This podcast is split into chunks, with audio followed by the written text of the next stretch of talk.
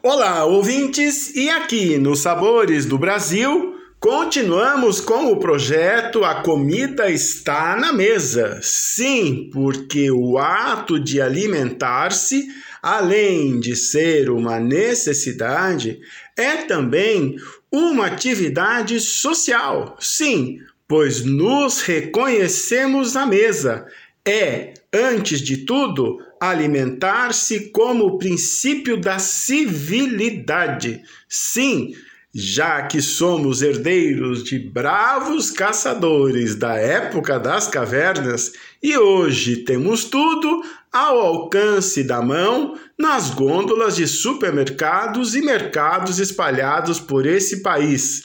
Mas esta realidade trouxe-nos praticidade e também muita responsabilidade, porque, na verdade, cada vez dispomos de menos tempo para o preparo das refeições.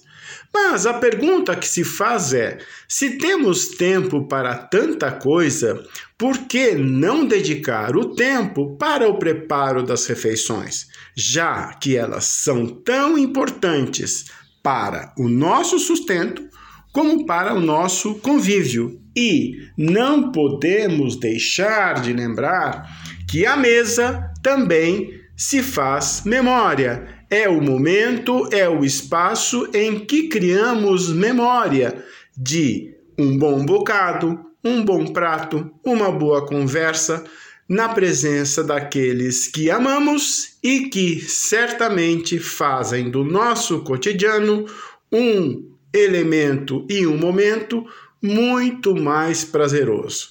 Assim é, na verdade, que lembrar de comida não é simplesmente o prazer pelo prazer da gula ou comer desenfreadamente, mas buscar no ato da refeição um espaço para o convívio alegre, frutuoso e gratificante. Sim, porque a vida, como todos nós sabemos, se faz por momentos.